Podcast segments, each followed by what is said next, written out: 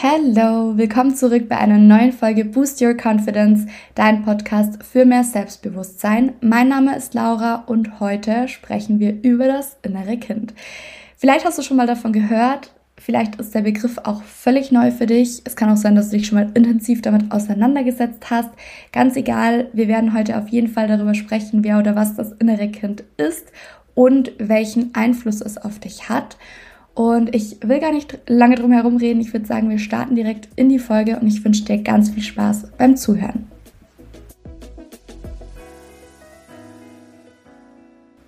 Vorab, ich kann euch wirklich ans Herz legen, euch das Buch Das Kind in dir muss Heimat finden zu holen. Denn dieses Buch hat mir auch nochmal ganz doll die Augen geöffnet in vielerlei Hinsichten, denn in dem Buch beschreibt Stephanie Stahl wirklich ganz genau, was das innere Kind ist und was es auch in uns auslöst, beziehungsweise wie es uns eben beeinflusst und geht auch nochmal auf alle Grundbedürfnisse, Schutzstrategien und so weiter ein. Und das ist auch ein Teil, den ich voll in meinem Coaching übernommen habe, weil ich es so spannend und auch wichtig finde, sich damit einmal bewusst auseinanderzusetzen. Denn wenn wir wirklich etwas im Hier und Jetzt an egal welcher Situation verändern möchten, dann liegt der Ursprung für all unsere Denk- und Verhaltensweisen immer in unserer Kindheit. Deshalb ist es auch so essentiell und wichtig, sich einmal mit der eigenen Kindheit, mit den Erfahrungen, die man in der Kindheit gemacht hat, auseinanderzusetzen, um herauszufinden, wo genau liegt eigentlich das Problem. Deshalb, das ist einmal eine Empfehlung von mir, falls du dich wirklich intensiv mit dem Thema auseinandersetzen möchtest. Ich werde jetzt hier nur oberflächlich das Thema ansprechen oder ja, euch erläutern, so gut es geht.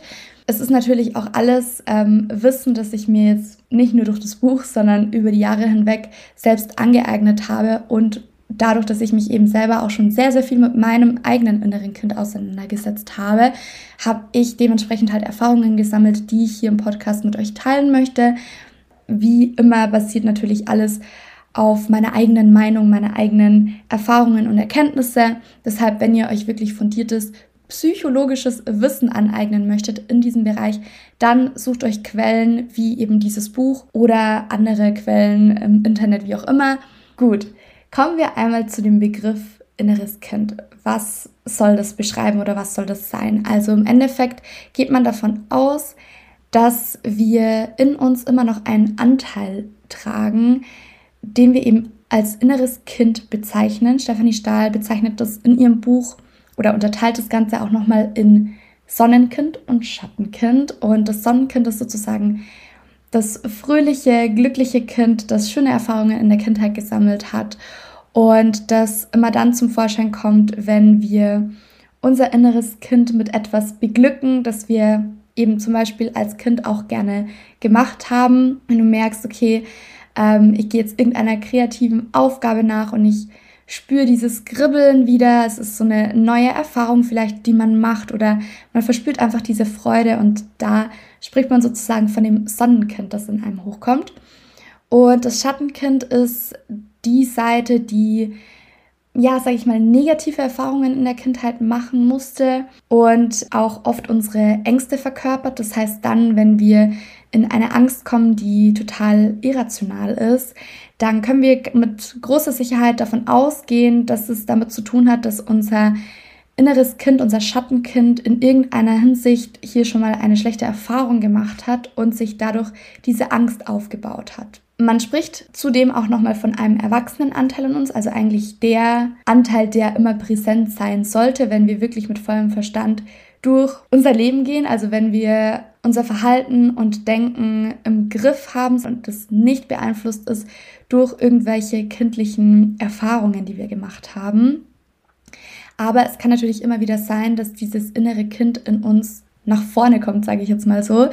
Ich stelle mir das immer ganz gerne wirklich so vor, wie ja, ein kleines Kind, das irgendwo im Kopf sitzt und auf einmal sich zu Wort meldet und seinen Senf dazu gibt und ähm, der Erwachsene wird total überrumpelt davon. Und das merkst du zum Beispiel dann in Situationen, wenn du eben in eine Angst kommst oder eine Unsicherheit verspürst und auch einen Schutz anwendest, wie zum Beispiel, dass du dich aus einer Situation rausflüchtest oder in den Fight-Modus gehst. Vielleicht hast du schon mal die von diesem Fight, Flight, Freeze gehört. Da möchte ich auf jeden Fall auch nochmal in einer extra Folge drauf eingehen.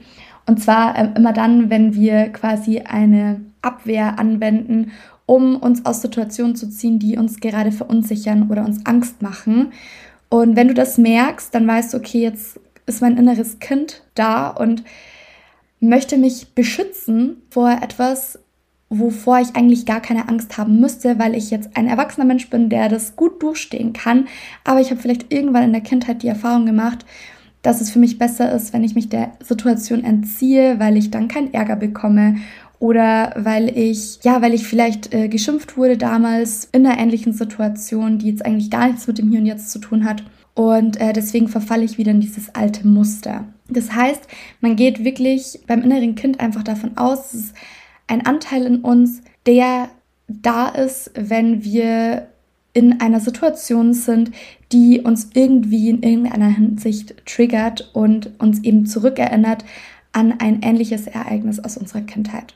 Denn ihr müsst euch vorstellen, jeder Glaubenssatz, jede, jede Denkweise, jede Sichtweise, jedes Verhalten von uns hat irgendwo seinen Ursprung in unserer Kindheit. Also so wie wir gelernt haben zu sein, so leben wir ja fortan und wir sammeln Erfahrungen und das können Erfahrungen sein, die wir ganz im jungen Kindesalter sammeln oder auch später und diese Erfahrungen prägen uns und haben auch später noch Einfluss beziehungsweise machen uns ja irgendwo auch zu dem Menschen, der wir heute sind.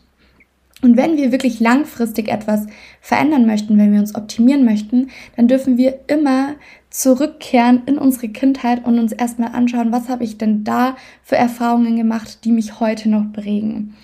Oftmals verfallen wir auch ganz unbewusst in alte Rollen, weil sich das innere Kind in uns zum Beispiel nicht verstanden oder verletzt fühlt oder vielleicht auch unrecht behandelt fühlt und wir handeln dann nicht unserem Alter entsprechend, sondern vielmehr ja wie ein hilfloses Kind es kann auch ganz viele Gründe geben, weshalb wir uns dann so hilflos und unsicher fühlen und anpassen, anstatt abzugrenzen oder Schwierigkeiten dabei haben, wirklich selbstbewusst zu handeln. Und oftmals ist es auch eine Angst, die dahinter steckt, die Angst zum Beispiel Bindung zu verlieren. Hier sind wir bei den psychologischen Grundbedürfnissen. Da wollte ich gerne auch noch in einer extra Folge drauf eingehen. Das heißt, ich möchte das Ganze jetzt so ein bisschen aufbauen. Also wir sprechen heute einmal generell über das innere Kind und schauen uns dann an, was sind die vier psychologischen Grundbedürfnisse, die schon in der Kindheit eben entweder gestillt wurden oder auch nicht und demnach uns jetzt noch prägen und welche Schutzstrategien haben wir uns demnach auch angeeignet. Das heißt, das möchte ich mir im Laufe der nächsten Folgen zusammen mit euch anschauen. Genau, aber um jetzt nochmal zurückzukommen, ich habe gerade darüber gesprochen, die Angst, Bindung zu verlieren. Dabei geht es darum, dass wir das Grundbedürfnis von Bindung haben, dass wir eine nahestehende Bezugsperson bereits als Kind benötigen. Und wenn wir das nicht haben, beziehungsweise nicht zu Genüge haben, dann kann es in unserem Erwachsenenalter vorkommen, dass wir dieses, dieses Grundbedürfnis, dass wir immer wieder danach streben, dieses Grundbedürfnis zu stillen und uns zum Beispiel an unseren Partner oder auch an andere Mitmenschen, die uns sehr viel wert sind, ähm, äh, hängen oder wie sagt man am besten, also uns ja abhängig machen von der Person und wenn dann dieses Bedürfnis, das wir spüren, nicht gestillt wird und wir merken, okay, irgendwie bekomme ich jetzt nicht diese Anerkennung und Liebe, die ich mir wünsche, dann verfallen wir in ein Verhalten. Entweder wir flüchten oder wir streiten, also wir gehen in diese Fight, ja, in den Streit. Ähm, oder aber wir verdrängen das Ganze, passen uns an. Das heißt, da kommen wir dann eben zu diesen Schutzstrategien. Und das kann man einmal ganz bewusst beobachten, wenn man sich anschaut, okay, welche Verhaltensmuster kann ich bei mir erkennen? Welche Gedanken stecken da auch dahinter? Also welche Glaubenssätze stecken da dahinter? Was glaube ich, was denke ich über mich selbst, was denke ich über die anderen in meinem Umfeld, was denke ich über die Welt im Generellen und wo kommen diese Glaubenssätze und Gedanken her? Denn die haben, wie ich es vorher schon gesagt habe, ihren Ursprung in unserer Kindheit. Deswegen ist es auch mal ganz interessant, sich anzuschauen, welche Erfahrungen habe ich denn da in meiner Kindheit gemacht, die mich eben heute noch immer prägen. Und welche Gefühle lösen die in mir aus? Also kenne ich diese Gefühle, die ich jetzt vielleicht gerade auch mit meinem Partner in einer Streitsituation oder dann, wenn ich mich nicht geliebt oder anerkannt fühle, äh, wahrnehme, woher kenne ich dieses Gefühl aus meiner Kindheit? Und ist es gerade wirklich so, dass das Problem sozusagen im Hier und Jetzt liegt, also wirklich ein Beziehungsproblem ist in dem Sinne, oder ist es ein Problem, das ich mitbringe, weil ich das in meiner Kindheit, weil das Überzeugungen aus meiner Kindheit sind, aus meinem tieferen Unterbewusstsein, die sich hier auf einmal zeigen und die ich nicht richtig deuten kann. Und deshalb ist es eben so spannend und auch wichtig, sich einmal mit diesem inneren Kind in dir auseinanderzusetzen und es kennenzulernen. Das kann man auch sehr, sehr gut in einer Meditation machen, zum Beispiel indem du dir vorstellst, dass du dein inneres Kind triffst. Kannst du dir auch bildlich vorstellen, wie du eben als Kind aussiehst und du triffst dieses innere Kind und du gehst in ein Gespräch mit deinem inneren Kind. Und es kann auch sein, dass du entweder so eine Art Abneigung spürst oder auch das Bedürfnis hast, dein inneres Kind in den Arm zu nehmen. Je nachdem, es kommt ganz auf deine Themen drauf an. Aber probier das mal für dich aus. Also schließ mal deine Augen und ähm, stell dir wirklich vor, wie du auf dein inneres Kind triffst und dem begegnest und schau mal an, was sich da zeigt für dich. Wie sieht dein inneres Kind aus? Also ist es glücklich, ist es traurig, ist es zurückhaltend, ist es wütend? Welche Emotionen kannst du da wahrnehmen und wie verhält es sich dir gegenüber? Siehst du es beim Spielen oder siehst du es, ähm, weiß ich nicht, kommt ja ganz drauf an. Also guck da einfach mal, was hochkommt. Ähm, genau, also beobachte das dann mal so eine Weile und versuch dann eben auch ins Gespräch zu gehen und herauszufinden, was sind denn so die Gedanken meines inneren Kindes. Im Endeffekt ist es so, dass das innere Kind in uns sich immer nach Sicherheit und Liebe sehnt. Und entweder du kannst dir diese Sicherheit und Liebe selber geben und dein inneres Kind seine Bedürfnisse stillen und füttern, oder aber du suchst es eben im Außen und das kann uns innerlich sehr kaputt machen. Deshalb beobachte dich auch mal in deinem Alltag, wann, in welchen Situationen bin ich denn in dieser in dieser inneren Kindhaltung, sage ich mal, und suche all diese Dinge im Außen und ähm, verfalle vielleicht da auch in Muster. Und wann bin ich wirklich selbstsicher und kann diese Erwachsene, kann diesen erwachsenen Anteil in mir leben, habe die Kontrolle darüber, was ich mache und äh, bin mir eben bewusst darüber, wer ich bin und was ich kann, wie viel ich wert bin und so weiter. Also hier wirklich das A und O einmal zu beobachten, herauszufinden, wie tickt denn das innere Kind, wie tickt mein innerer Erwachsener auch und wie kann ich das Ganze unterscheiden. Und wie gesagt, da eignet sich zum Beispiel eben eine Meditation ganz gut, weil man einfach das Ganze nochmal distanzierter beobachten kann. Was ich auch ganz schön finde, in dem Buch, das ich euch vorher schon empfohlen habe, schreibt Stephanie Stahl, dass es das Ziel sozusagen ist, dass wir eben die Gefühle und Gedanken unseres Schattenkindes einmal erkennen, also kennen und verstehen lernen und darauf aufbauend unser Sonnenkind dann entwickeln, indem wir Dinge tun, die wir als Kind auch gerne gemacht haben, indem wir unser Sonnenkind sozusagen nähren und dem Ziel nachgehen, dass das Schattenkind wirklich auf eine liebevolle Art reguliert und gelenkt wird von diesem Sonnenkind. Denn das ist das Ziel, dass wir unsere negativen Gedanken und Gefühle wirklich einmal erkennen. Und es geht auch nicht darum, die zu verdrängen, denn da sind wir wieder in einer unserer Schutzstrategien, sondern es geht wirklich darum, die auch anzunehmen und zu fühlen, also da wirklich auch ins Fühlen zu kommen und dann aber auch unserem Schattenkind auf eine liebevolle Art und Weise zu lernen, dass es Zeit ist, loszulassen, dass wir all das nicht mehr brauchen und dass wir jetzt der erwachsene Mensch sind, der sich selbst und seinen eigenen Wert kennt und auch weiß, wie das Leben funktioniert auf eine schöne Art und Weise. Und eine perfekte Übung, um das Ganze einmal anzugehen, ist eben dein inneres Kind kennenzulernen durch eine Begegnung und seine negativen Glaubenssätze zu erkennen. Also es kann zum Beispiel sein, ich bin nicht gut genug, ich bin es nicht wert, ich bin anstrengend, was auch immer das ist, was dein inneres Kind sich eingeprägt hat. Schreib diese Sätze auch einmal auf, werde dir dessen wirklich bewusst und dann kommt der nächste Schritt. Indem wir herausfinden, wo kommen diese Glaubenssätze her, wann und wo habe ich mir die angeeignet, welche Personen waren da vielleicht auch mit integriert und wie kann ich mein inneres Kind nun davon überzeugen, dass es nicht der Wahrheit entspricht. Das heißt, du sammelst Erfolgsmomente, Beweise dafür, dass es nicht der Wahrheit entspricht, sondern dass es einfach nur Gedanken sind, die du dir eingeprägt hast, die aber nichts mit dir oder deinem Wert zu tun haben. Und schreib dir das auch wirklich alles schriftlich auf, diese Momente, diese Beweise dafür, dass es eben nicht so ist und kehre diese Glaubenssätze dann ins Positive um. Also sprich, wenn jetzt ein Glaubenssatz ist, ich bin nicht gut genug, dann heißt der neue Glaubenssatz, ich bin gut genug. Oder ich bin gut genauso wie ich bin.